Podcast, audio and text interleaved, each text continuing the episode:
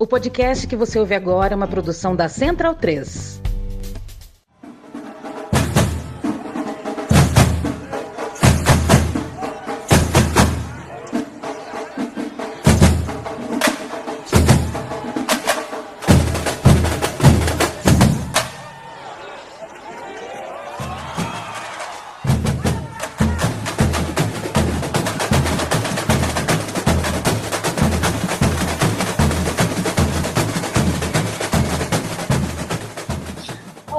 Foliões e sambistas de todo o Brasil. Eu sou Beatriz Freire e hoje a gente não vai ter os nossos amigos Vitor Melo, Thomas Reis, nem João Vitor Silveira na abertura desse podcast, nem ao longo do programa, porque hoje a gente vai receber duas convidadas especialíssimas.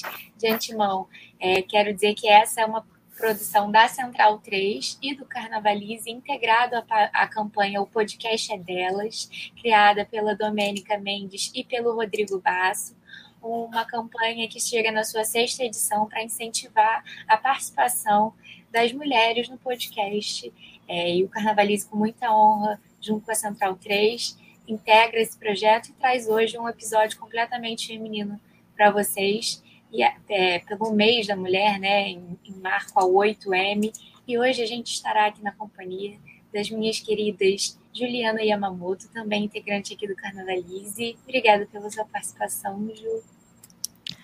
Oi, Bia. Olá, meninas. É um prazer estar aqui com vocês hoje, nesse podcast tão especial e tão importante.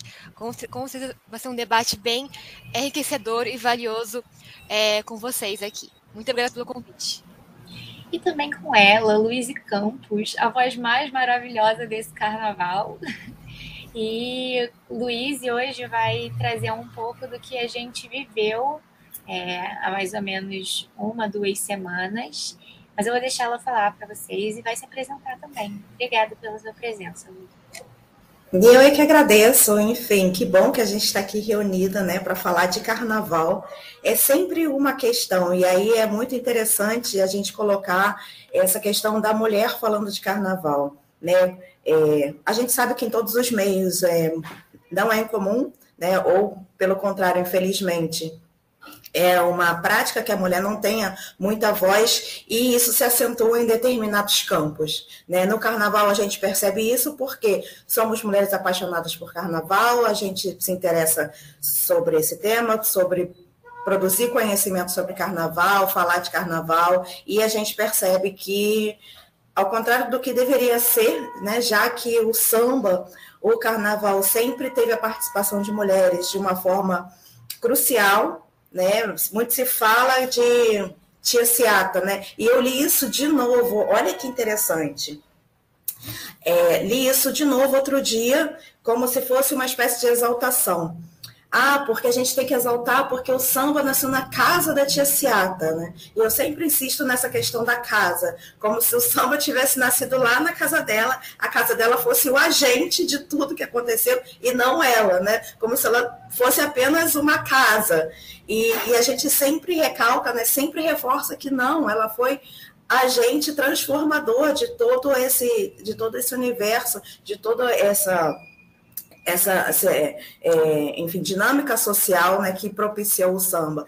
Tia Sinata não era aquela mulher que ficava lá fazendo os quitutes enquanto os homens estavam fazendo samba. Muito pelo contrário, Tia Sinata era musicista, né? tocava violão.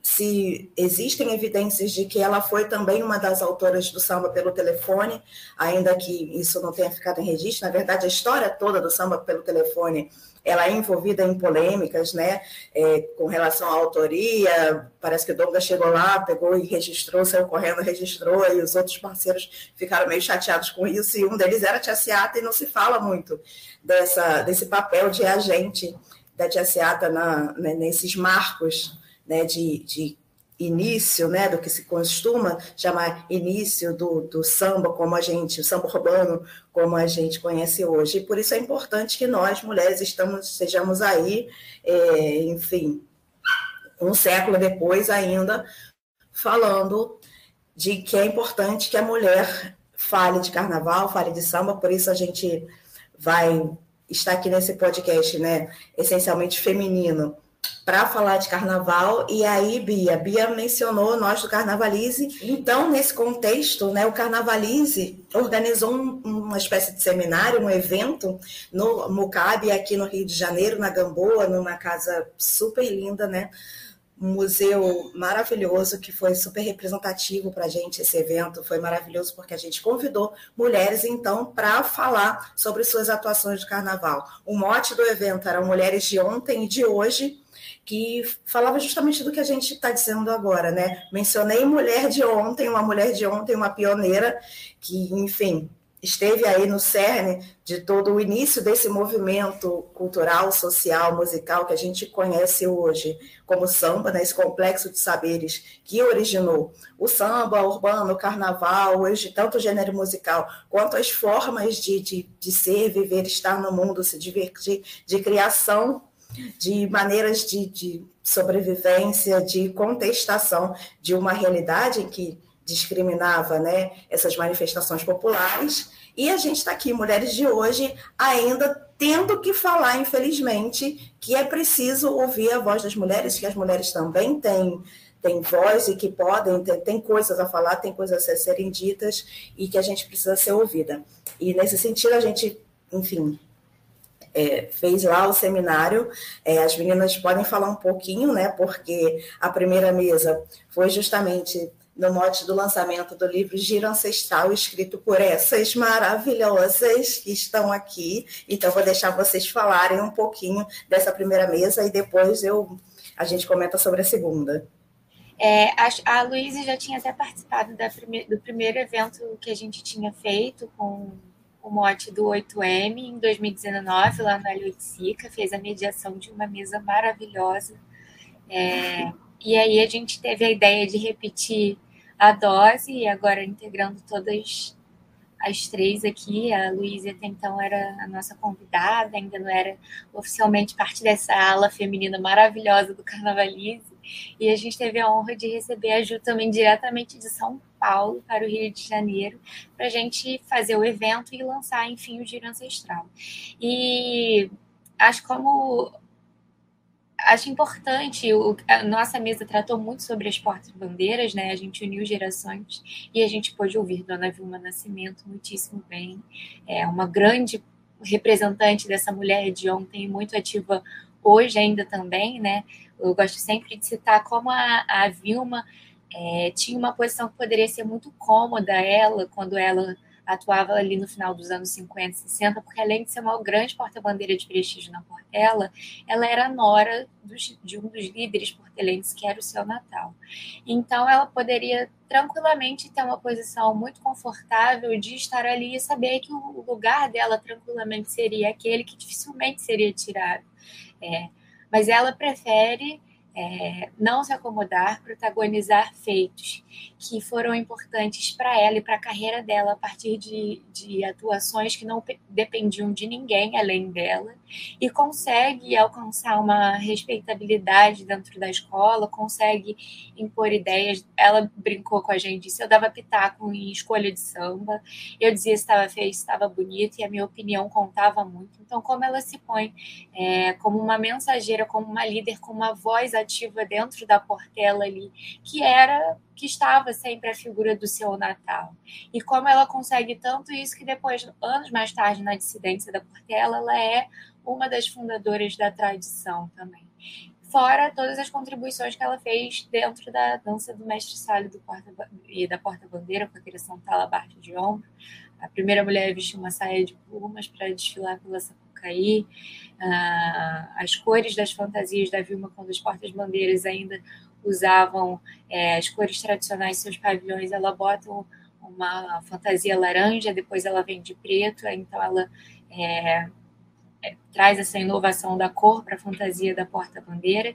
E também podemos ouvir professora Helena Teodoro, incrível, é, trazendo toda. A, ela é doutora, pós-doutora em História Comparada, então trazendo todos os saberes de África, da, do papel da mulher na filosofia da, africana, é, ressaltando sempre que metade da, da população é mulher, mas que se a outra metade que não é vem das mulheres, né?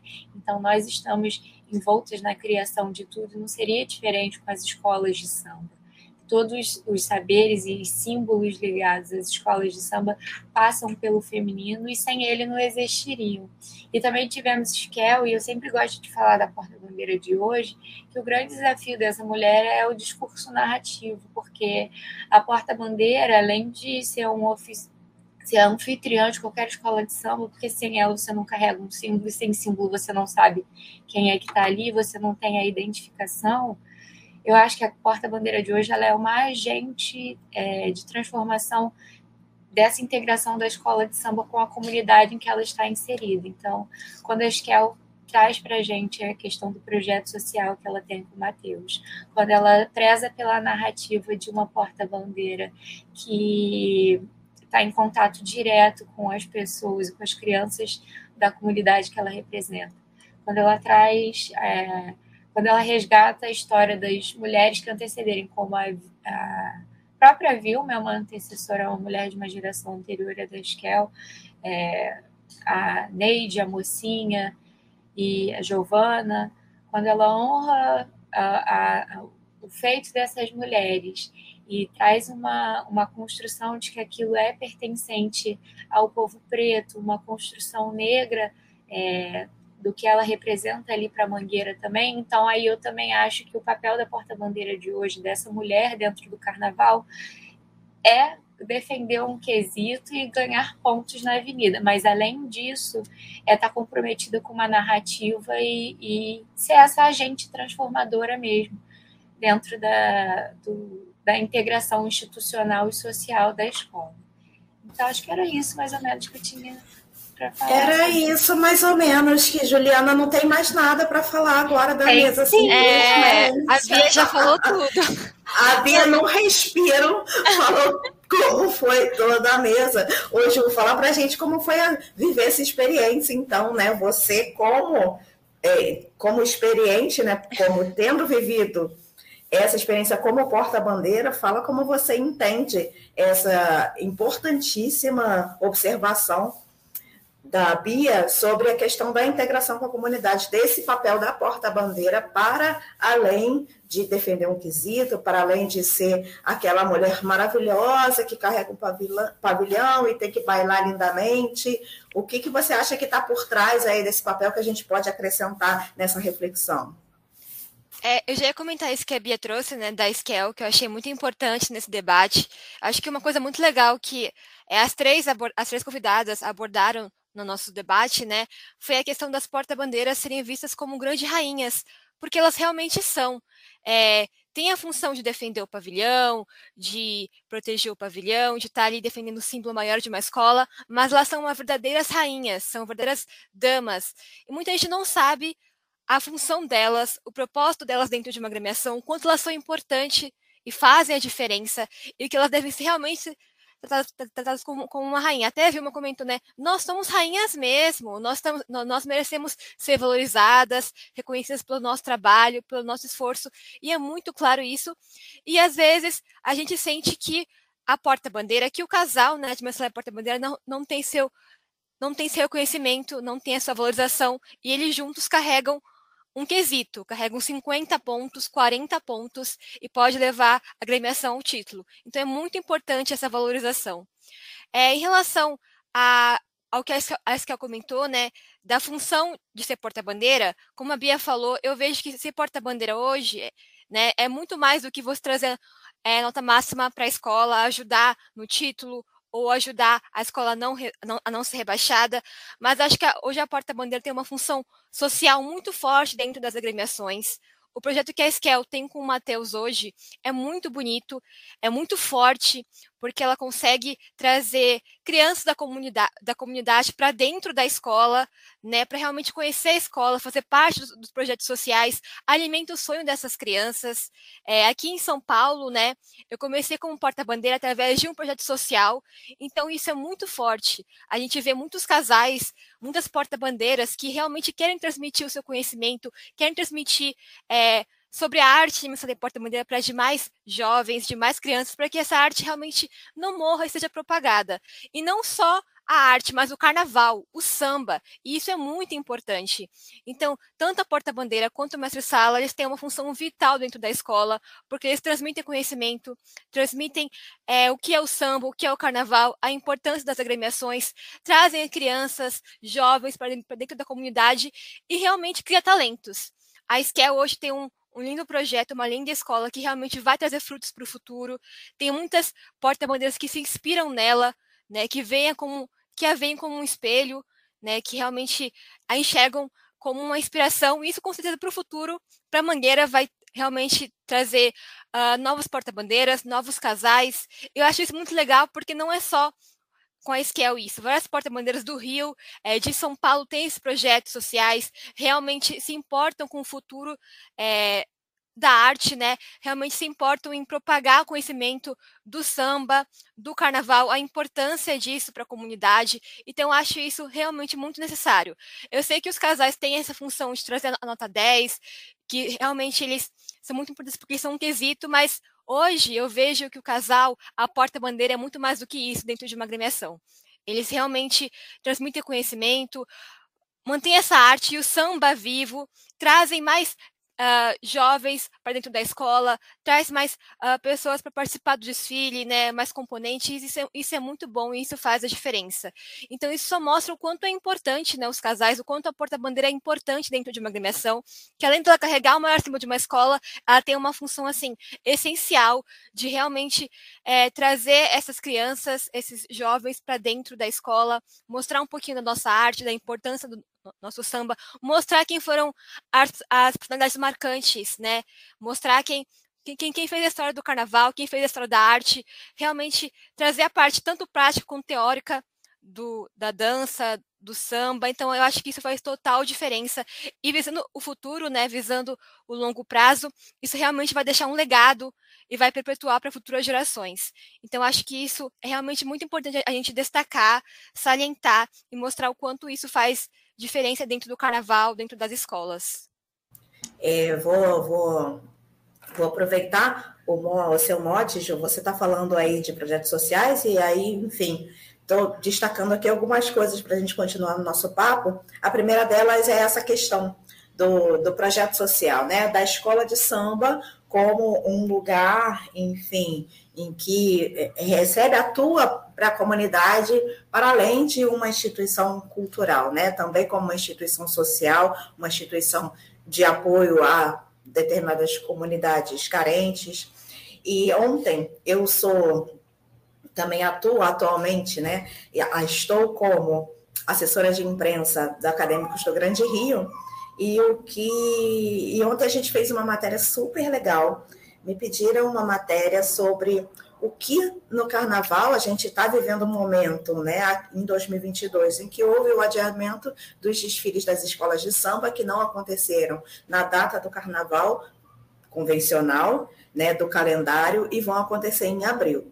Então, me pediram uma pauta, né? Isso é muito comum, muitas vezes os veículos pedem para a gente que, que a gente tem para mostrar de diferente, de interessante, que possa se transformar numa história interessante para ser contada.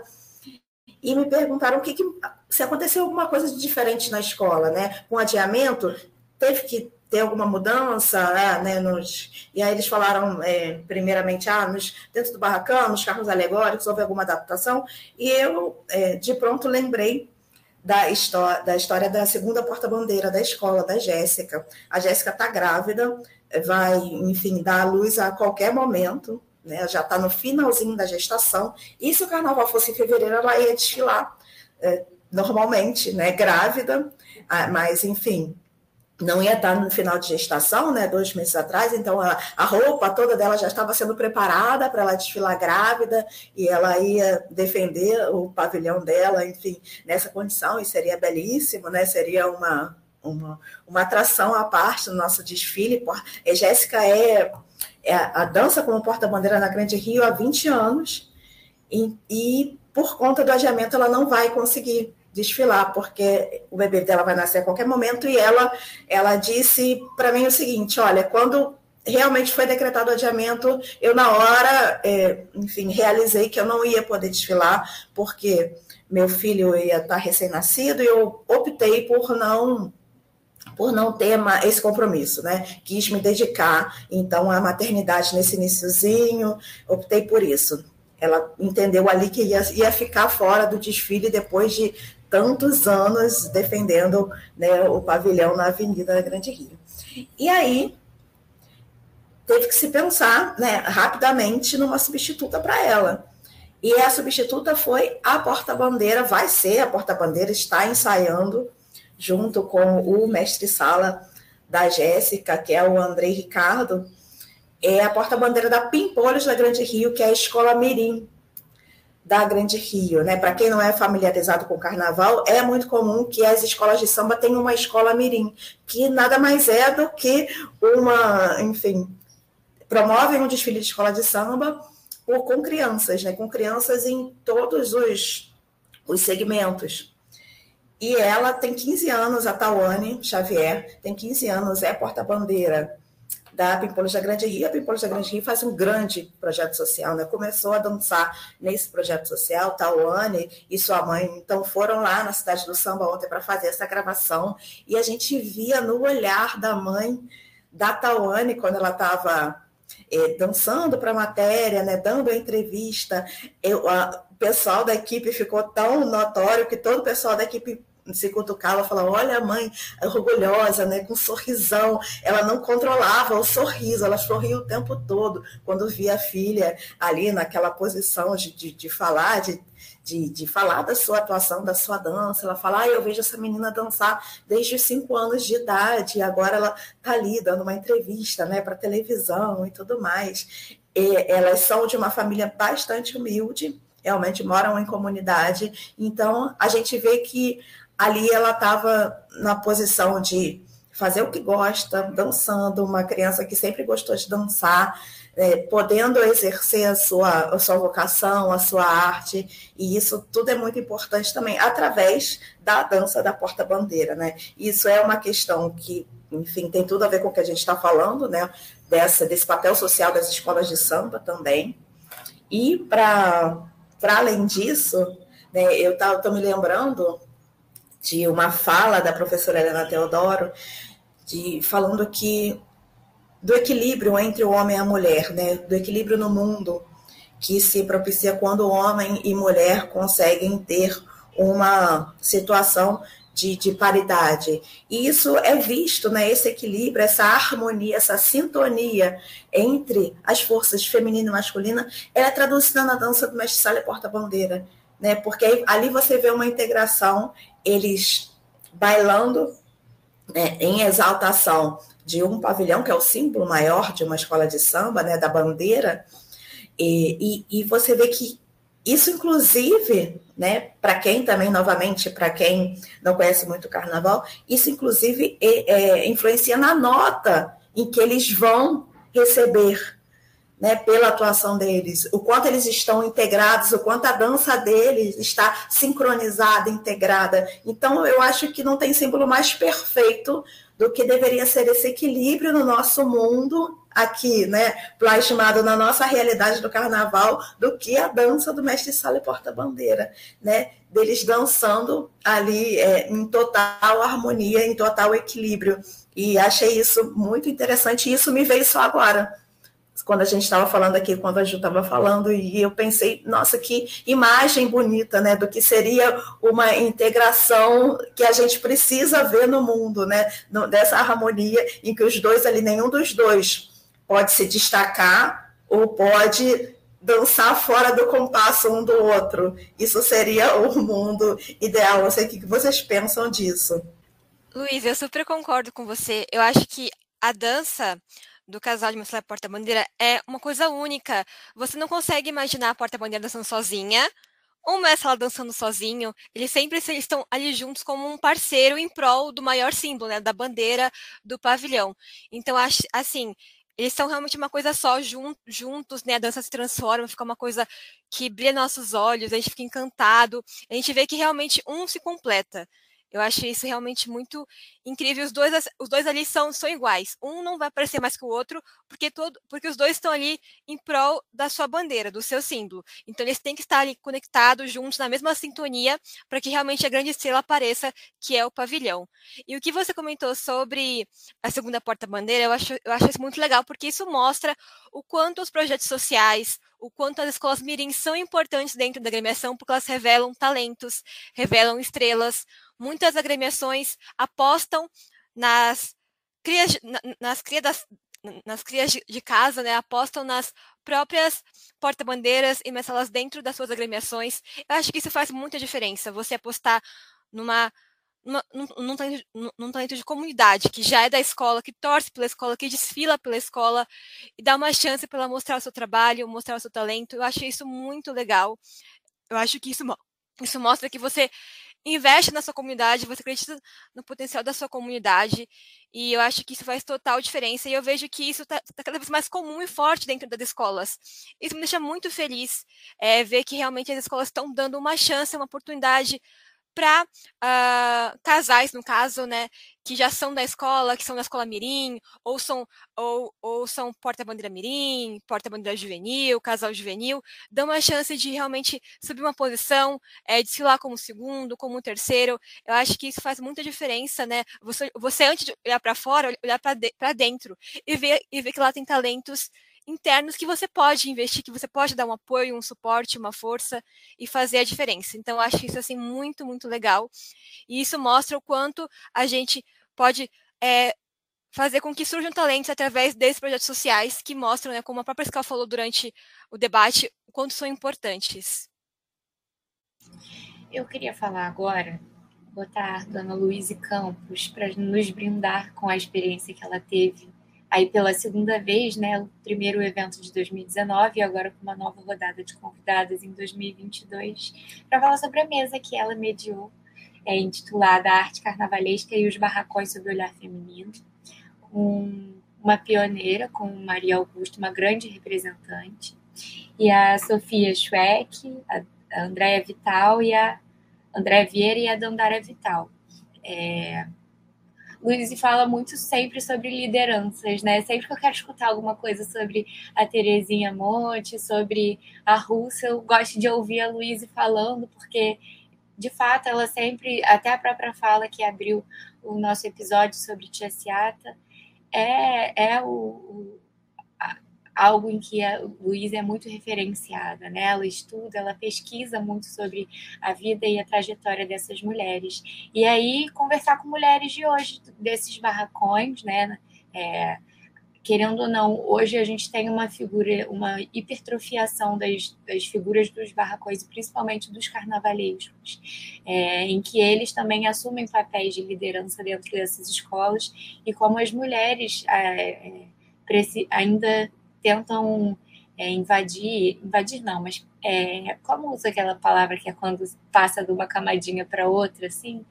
Aí vocês entenderam, né? Tipo, penetrar esses espaços é, que são majoritariamente masculinos. Inclusive, lá se conversou muito sobre a questão é, de ambiente desses, desses lugares para essas mulheres, né? Mas a Luísa vai poder falar melhor, porque eu não vou fazer igual eu fiz com a Ju, que roubei toda a fala da mesa. Não, existe roubar fala aqui, pelo amor de Deus, porque a gente está no podcast feminino, então é colaborativa. Logicamente que eu, lógico que eu fiz uma brincadeira com você, e, e é claro que a gente sempre tem mais o que falar, né? A Ju complementou de uma forma, enfim, brilhante tudo que você falou. E é, é, é, aquela, aquela mesa foi muito, foi muito significativa para mim, sabe, Bia?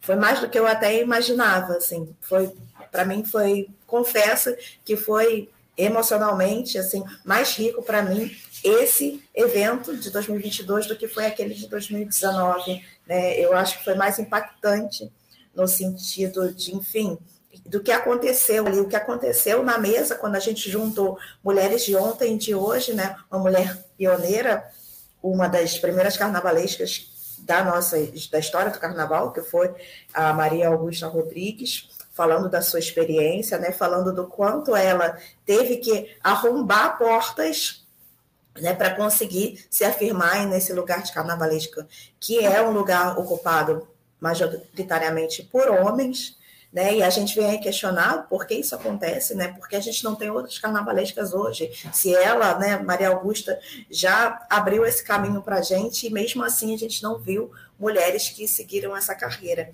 E foi muito potente, a gente colocou também, né? A Sofia, que é uma menina de 22 anos que está trabalhando, gosta de trabalhar com carnaval, está pelo segundo ano já trabalhando também no Barracão da Grande Rio, como aderecista, já está assumindo uma ala e tudo mais, está galgando aí seu espaço dentro do barracão e falando das dificuldades, que são as mesmas dificuldades que a Maria Augusta teve. Maria Augusta tem 80 anos, Sofia tem 22 anos, né? E elas estão vivendo as mesmas situações que, que foram vividas, né? Maria Augusta falou coisas extremamente impactantes do que ela viveu no dia a dia, de ter suas ideias é, questionadas, né? De não poder se expressar livremente quando é, a exemplo da Vilma, né? É, tinha visão, tinha conhecimento da escola de samba, para além da sua função de, de carnavalesca, da sua função artística, e gostava de, fazer observações, de dar opiniões, e muitas vezes essas opiniões não eram acatadas, não eram ouvidas, ou mesmo eram cortadas, né? Colocando-se no lugar de que não podia dar determinada opinião, por, pelo fato de ser mulher, e a gente vê a mesma coisa. Sofia comentou, muitas vezes eu não quero nem chegar, porque é muito comum no trabalho de barracão em que as equipes tenham que se integrar. Né? A equipe de adereço muitas vezes tem que conversar com a equipe de ferragem, porque a fantasia às vezes tem elementos de ferragem, tem, tem elementos de costura, tem o, o adereço depois, né, na finalização. Então, equipes precisam se comunicar. E e ela, é, enfim, contou isso pra gente. Muitas vezes eu nem quero falar com a equipe dos ferreiros, porque eles não vão me ouvir, porque eles não vão contestar o que eu vou falar, não vão levar a sério né, a minha opinião em determinada situação. Então, é, a gente ainda precisa estar aqui falando que a mulher tem que ter voz, a mulher pode emitir sua opinião, a gente precisa ainda estar fazendo um podcast só de mulheres, quando o ideal seria esse bailado entre homem e mulher. Né? Esse é o nosso ideal.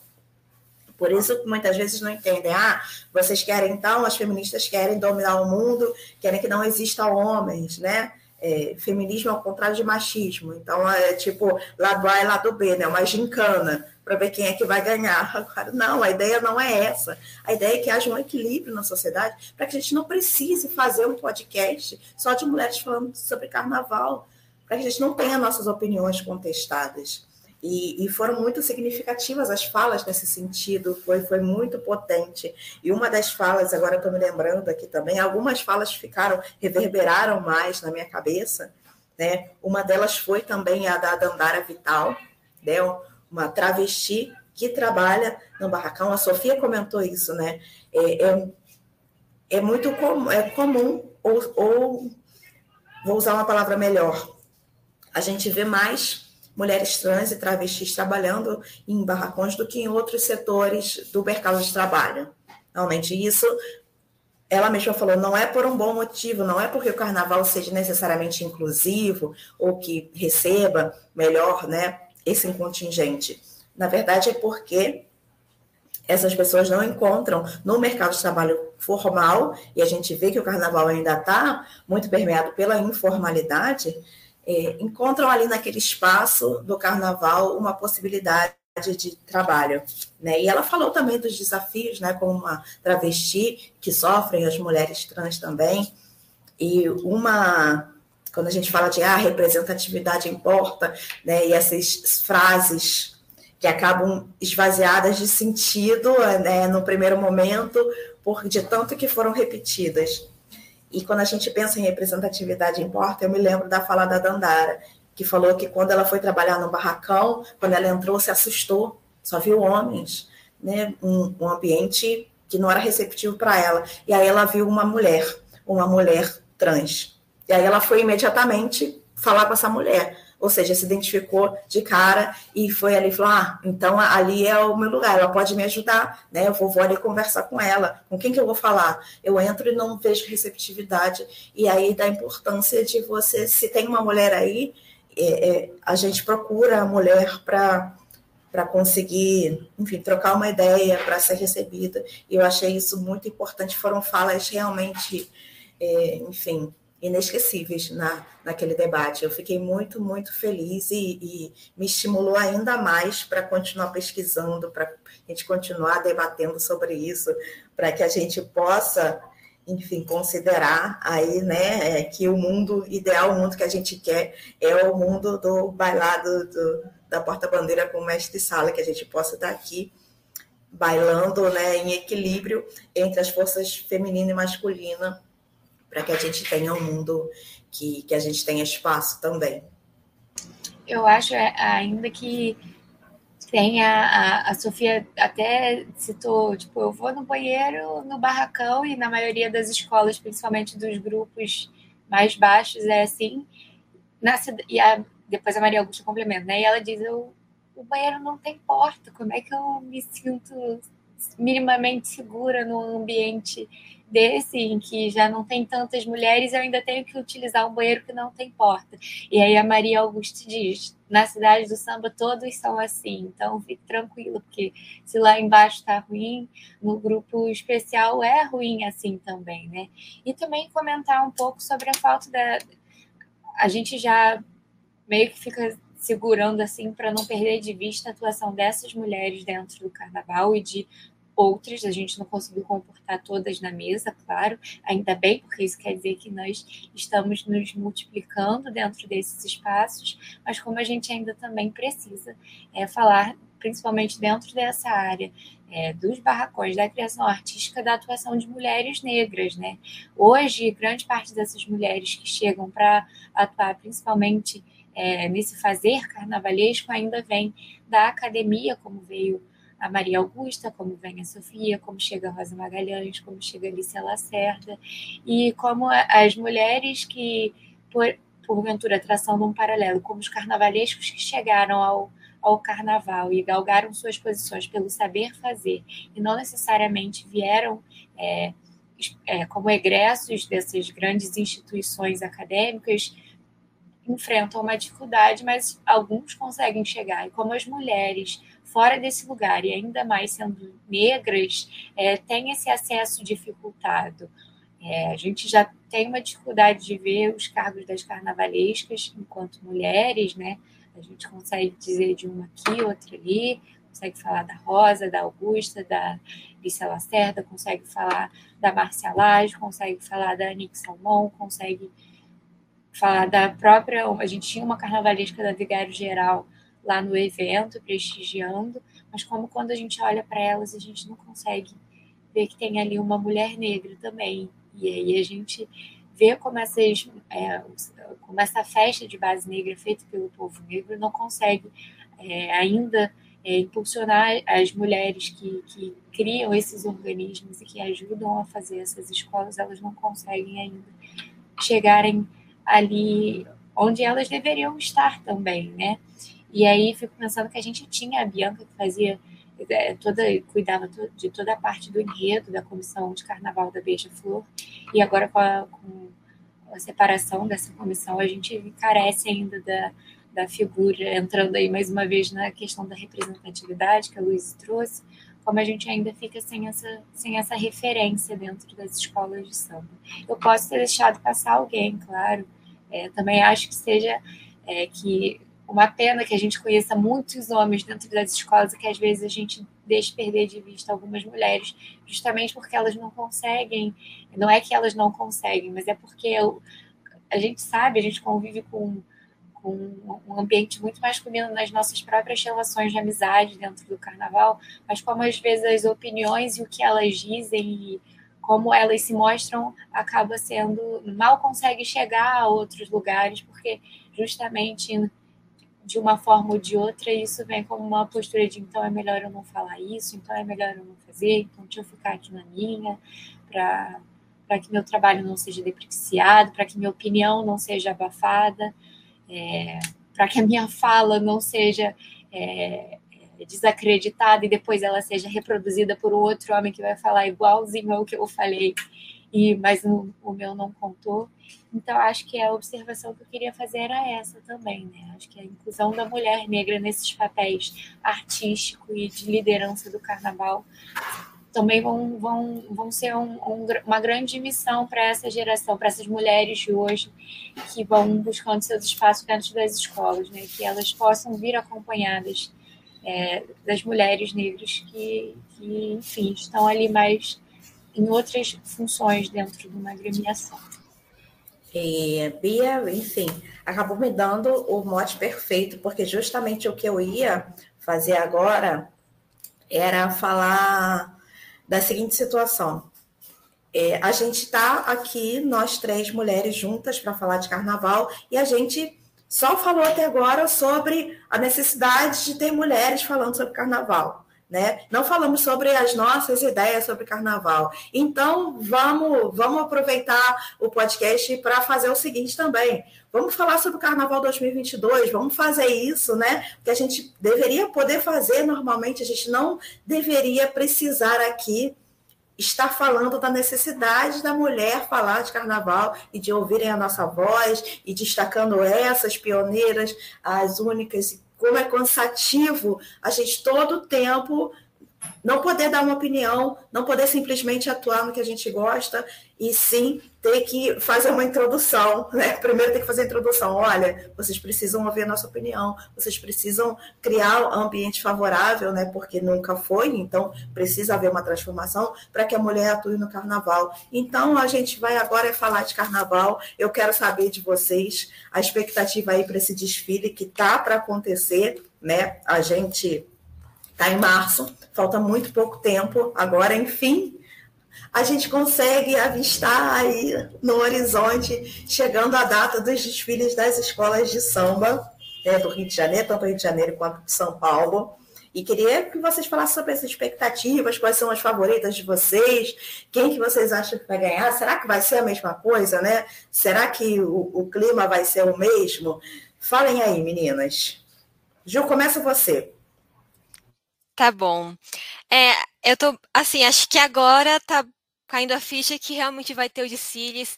Eu acho que com a volta dos ensaios técnicos, né, que começaram, eu acho que começou a bater aquele frio na barriga, aquela ansiedade, meu Deus, realmente vem aí, vai acontecer. É, porque quando os desfiles foram adiados, a gente ficou com aquele receio, será que realmente vai ter em abril? Será que não vão adiar de novo ou, ou vão cancelar de vez?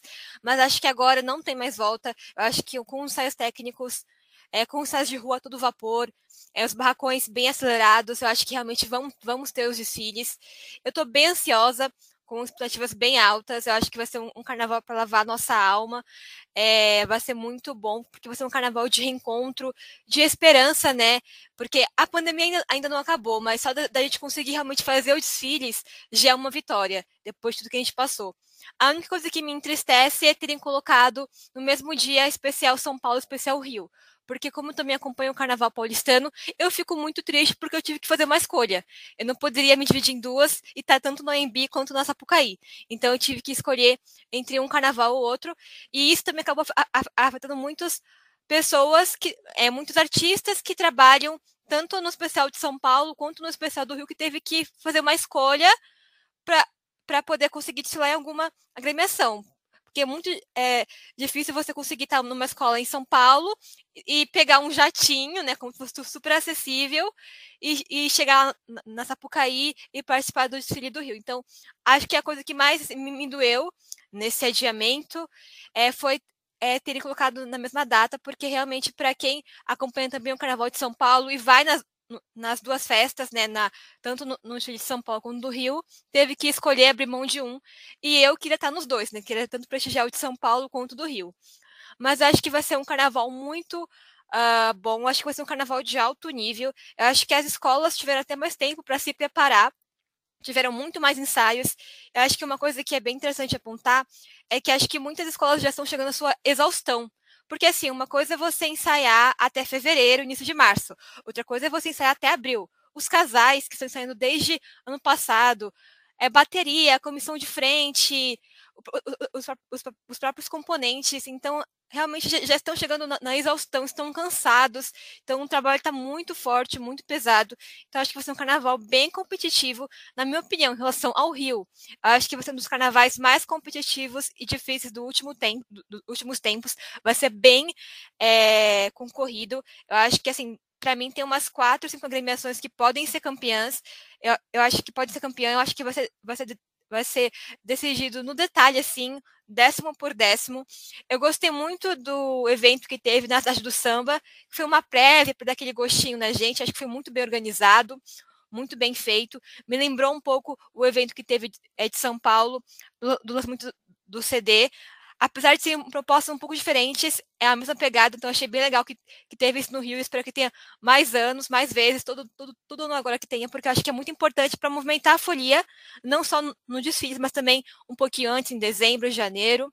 Eu acho que em São Paulo, para mim, São Paulo é uma incógnita por conta do julgamento, é, a gente acha que vai dar uma coisa no fim da outra, mas eu também espero um grande carnaval, um grande desfile, é, que as agremiações também se, pre se preparam bastante, se tiver muito tempo assim como no Rio. Mas, assim, para mim, São Paulo é mais uma incógnita. Eu acho que vai ser disputado, sim, tem algumas agremiações que estão ali é, bem organizadas na frente, mas eu não acho que vai ser em relação ao Rio, em relação à questão do julgamento, porque para mim São Paulo é uma grande incógnita, não sabe como vai ser na apuração, uma chuva de 10, ou não, ou muda, vai saber. Mas eu estou bem ansiosa, acho que vai ser um grande espetáculo, com certeza. O Justo estava falando, eu estava rindo aqui, pensando, né? O pessoal falou, ah, é abril, será que vai ser abril mesmo, né? Quando marcou a data? E ontem mesmo a gente estava conversando lá, enfim, na escola, e Leonardo Bora, um dos carnavalistas da Grande Rio, estava falando isso. Às vezes a gente tem a sensação de que a gente está num jogo, né? Numa brincadeira, que vai chegar abril e vai falar, não, agora é agosto, vamos mais um pouquinho, que a gente nunca vai conseguir sair e terminar. Não, essa pelo fase. Amor de pelo amor de Deus, tá todo mundo realmente muito cansado e a expectativa só vai aumentando para esse desfile. Eu concordo com a Ju, vai ser um disputadíssimo. Eu acho que está em aberto esse campeonato no Rio. Eu ia perguntar para você justamente quem você acha que são as favoritas de São Paulo, mas estou vendo que você não quer muito se comprometer aí. Não, é Aliás, é, assim, é porque é porque assim, em São Paulo a gente a gente tem a gente tem umas favoritas, mas assim, chega na apuração, ou ela pode ser a campeã ou a rebaixada ao mesmo é, tempo, a mesma probabilidade. Então, assim, a gente sabe que tem umas escolas que estão disputando na frente, tipo assim, por exemplo, o Águia de Ouro é o atual campeão, então ele vai querer, vai querer o bicampeonato. Ah, a Mocidade Alegre, que tá sempre batendo na, na trave, Tatuapé, Mancha Verde, a gente tem Dragões, tem, tem várias, mas assim, a gente não pode meio que cravar, porque realmente o julgamento em São Paulo é uma incógnita, a gente não sabe o que pode esperar dos jurados, porque a gente vê um desfile, acha que aquele desfile vai disputar o título e no fim nem volta nas campeãs. Então, para mim, realmente São Paulo é uma incógnita. Tipo assim, eu jogo e para ver o que, o que vai dar, tipo assim, porque eu não cravo quem vai ganhar, assim, sabe? Agora, Ju, vou, vou Felizmente vou ter que falar, vou fazer aqui o meu papel, entendeu? Você acabou de falar aqui nesse podcast, está gravado, está registrado, vai ficar para a posteridade, que você acompanha também o Carnaval de São Paulo. Entendeu? Você não falou que você acompanha também o Carnaval do Rio. Olha que situação, hein, Juliana? Nem, eu nem reparei, eu nem reparei. eu reparei. Mas, mas é porque também é porque também eu fiquei tão chateada com as coisas que aconteceram no Carnaval de São Paulo que eu dei assim uma ah, você ficou, ficou, de mal, entendi. Fiquei de mal, assim, aí ano que vem eu volto a fazer as pazes. Eu espero que os desfiles voltem a ser sexta e sábado, né? Não queira competir com o Rio e colocar domingo e segunda, porque aí eu acho um tiro no pé, né? Mas eu acho que o que mais, assim, como Fulian que é, acompanha os dois carnavais, o que me deixou triste foi esse, esse, essa, essa coincidência de datas que afetou muitos artistas, né? Até posso citar o exemplo do Carlos Júnior, que ele é intérprete no Império de Casa Verde, e no, e no. Ele queria muito de cantar, cantar lá, mas eu acho que vai ser muito difícil. Assim, até dá. Porque o Tuti é a primeira, é a primeira e o Império é a última. Mas aí vai, vai, vai ter o quê? O quê? Um jatinho para fazer esse, essa ponte aérea. Assim, muitos artistas foram afetados por conta disso, né? Eles não pensaram também nisso. Então, isso me deixou muito triste, me afetou bastante, porque eu sempre acompanhei o utilismo AMB. Sempre ia todos os anos, ouvia pela televisão e agora nem vou conseguir fazer isso. Acho que isso, é, para mim, é a parte mais triste da, é, do, do, adiamento. Mas. Não, não faz realmente. não faz muito sentido, e aí não é nenhuma questão de hierarquização, não, sabe? Porque um é o melhor e o outro. É simplesmente porque existe essa questão dos profissionais e existe, são dois, dois dos grandes carnavais que a gente tem no Brasil. Então, não, não tem sentido, a gente sabe que os públicos também coincidem, né? É, também espero, eu concordo, que não se repita isso, porque a gente quer, quer desfrutar, quer aproveitar, quer acompanhar esses dois grandes eventos aí do, do carnaval. É, e só para finalizar, eu acho que isso vai acabar afetando o público também que vai para o Embi, porque muita gente vai escolher entre Embi e Sapucaí. Então a gente não vai, não, não vai ter mais um público que teria no Embi é, é, com as arquibancadas cheias, talvez no segundo dia que tem é, escolas de muita torcida como vai Vai Gaviões tenha, mas não é certeza. Muita gente vai, vai acabar optando ir pelo Rio do que ficar em São Paulo. Então isso, é, isso vai acabar fazendo até na, na bilheteria, na no público que vai assistir realmente no AMB. É triste, né? Mas eu espero que só, só, só seja agora, ano que vem volte ao normal, ao que era antes. Tomara, esperamos que sim. Ô Bia, quem é que vai ganhar o Carnaval do Rio, hein? Não sei. Sua escola, talvez. Eu, tô apostando nisso aí, né? Eu também, eu adoraria ver o campeonato da Grande Rio. A vereadora já foi no último, agora deixa a Grande Rio. Mentira, a Grande Rio vai conquistar sozinha, não vai precisar ninguém deixar. Mas eu tenho muita expectativa para o Carnaval da Grande Rio, tenho uma expectativa louca pelo Carnaval da Mocidade. E uma expectativa muito grande pela minha escola, né? Porque eu não sei por que eles fazem isso. Essas pessoas que vazem a imagem de barracão deixam a gente com o coração meio palpitando, né? Então, tipo assim, se fosse uma alegoria embalada no papel celofane, eu já estaria feliz. Eu ia dizer que a Tijuca tá linda e ia tacar o pau se precisasse só quando ela entrasse na avenida, né? Mas tem as coisas grandes lá embaladas, assim, né? É, e eu tô com muita expectativa, assim. Mas esse carnaval, ele tá sendo. Eu acordei hoje com uma notícia muito boa, que é de que a taxa de contaminação da Covid continua caindo mesmo duas semanas após o feriado de carnaval que a gente teve. Então, eu acho que Leonardo Bora finalmente vai dar um fim nesse jogo de puxa mais um pouquinho o adiamento. Acho que a gente vai conseguir, nesses 35 dias que faltam, é, festejar o carnaval, vejo as escolas passando. E eu tô assim, às vezes eu, eu sou um pouco preguiçosa e fico, ah, eu preciso disso mesmo. Nunca que ficar em casa descansando um pouquinho. E aí eu lembro que eu não tive carnaval no último ano. Então, tipo, eu preciso sim viver esse carnaval. Tem que sair o técnico no sábado, vou. Tem que sair do técnico no domingo, vou. Se duvidar, ainda passo nem sair de rua antes. Domingo eu tava indo pra Sapucaí, o Império da Tijuca tava passando aqui na vida. Quase que eu parei pra dar mais uma olhadinha, assim, pra curtir tudo que a gente tem, né?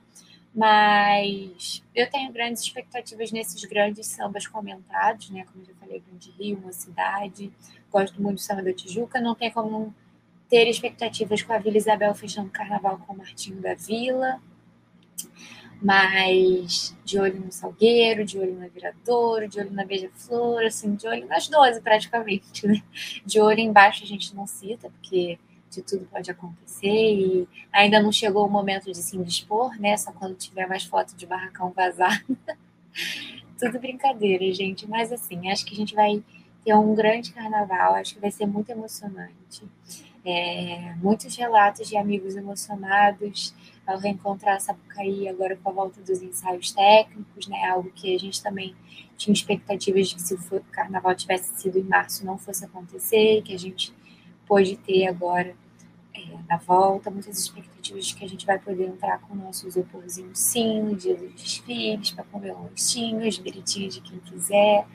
Então é isso, assim, acho que desde que o, o evento da cidade do samba aconteceu, como a Ju mencionou, que foram os mini desfiles das escolas, né, naquele feriado de carnaval em que não teriam os desfiles na Sapucaí, e acho que eu já comecei a, acho que ali parece, parece que caiu uma ficha de carnaval realmente estava próximo de chegar e de que a gente agora consegue viver com um pouco mais de entusiasmo.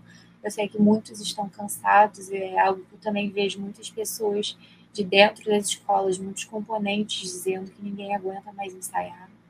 Mas virou uma chave para mim que só acompanho de fora, que não estou ali tendo compromisso com o ensaio, de que está perto, de que a gente vai conseguir, de que vai dar tudo certo, de que estaremos lá belas, maravilosas, felizes, cantando, é, pertencentes ao lugar que nós gostamos de estar. E é isso, assim, quero saber as suas expectativas, Luiz Campos. É Grande Rio é campeão? Ah, estamos, assim, na maior expectativa para isso, mas, da, assim, da mesma maneira que estamos na expectativa, a gente está muito consciente de que vai ser um carnaval disputadíssimo. Isso é consenso, assim, que está muito em aberto.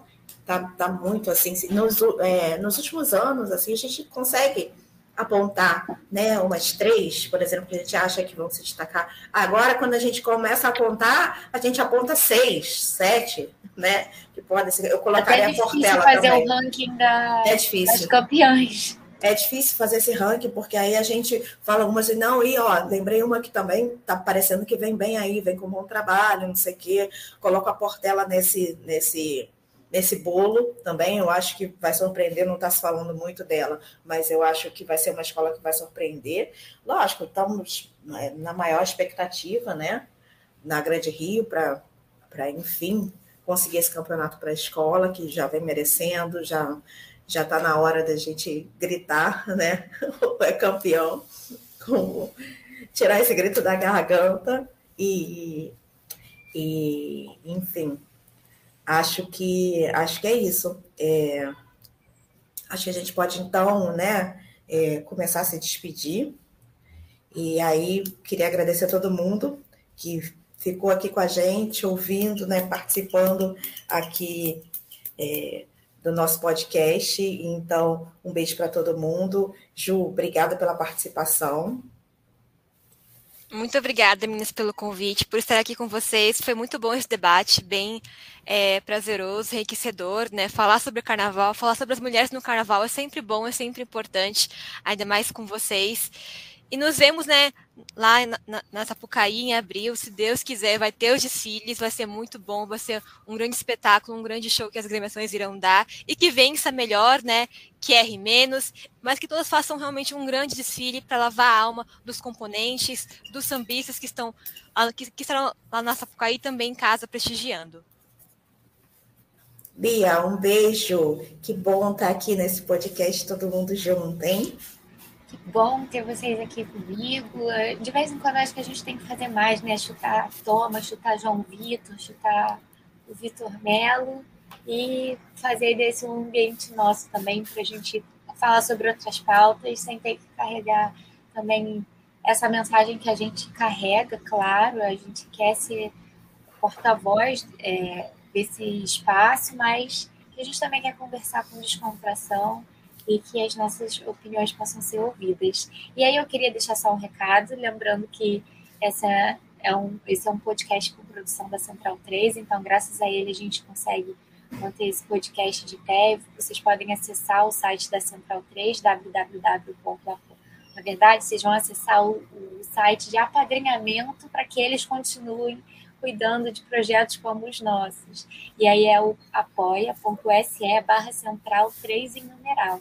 Lembrar também, mais uma vez, da campanha Podcast é Delas, não só o podcast do Carnavalize, mas outros projetos estarão disponíveis no site, o podcast é delas.com.br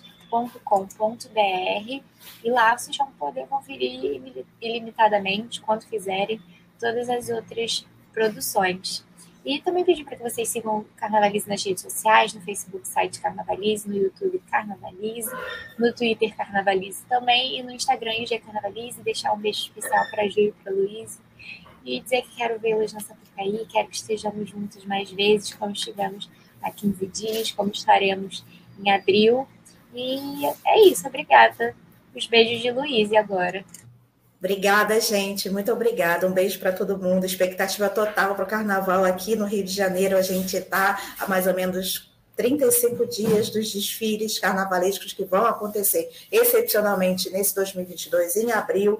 Então, estamos começando a viver esse clima, como a Bia falou aí, né, nesse finalzinho da fala dela, a gente começou a ter os ensaios, ensaios técnicos, começamos a viver esse clima na cidade, de carnaval o tempo todo, todo fim de semana, ensaios de rua, essa coisa que a gente gosta. E só como um comentário rapidinho aqui antes de encerrar, né, o quanto eu relacionei essa questão também sobre a atuação feminina no carnaval, nas origens do carnaval. A gente teve recentemente uma polêmica envolvendo é, poder entrar ou não nos ensaios técnicos com os seus fardinhos de lanche, né? os seus quitutes, a sua cervejinha, que sempre foi uma prática dos ensaios técnicos. Houve uma questão de comunicação, o público foi efetivamente barrado, né, impedido de entrar com a sua comida, com a sua bebida.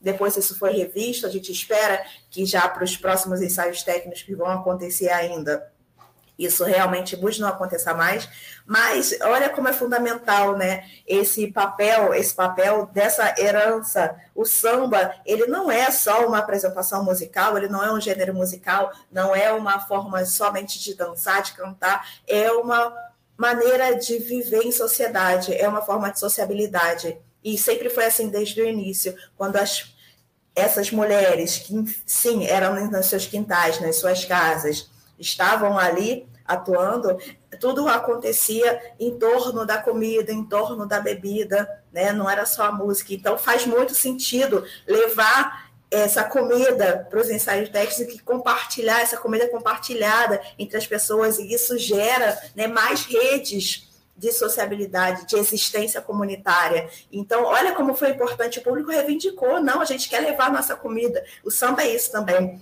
levar nossa comida, beber, comer junto, conversar e inventar uma forma de existir nesse mundo que muitas vezes é inóspito, é difícil e por isso o samba vem nos curar. Um beijo, gente. Muito obrigada por acompanhar a gente nesse podcast.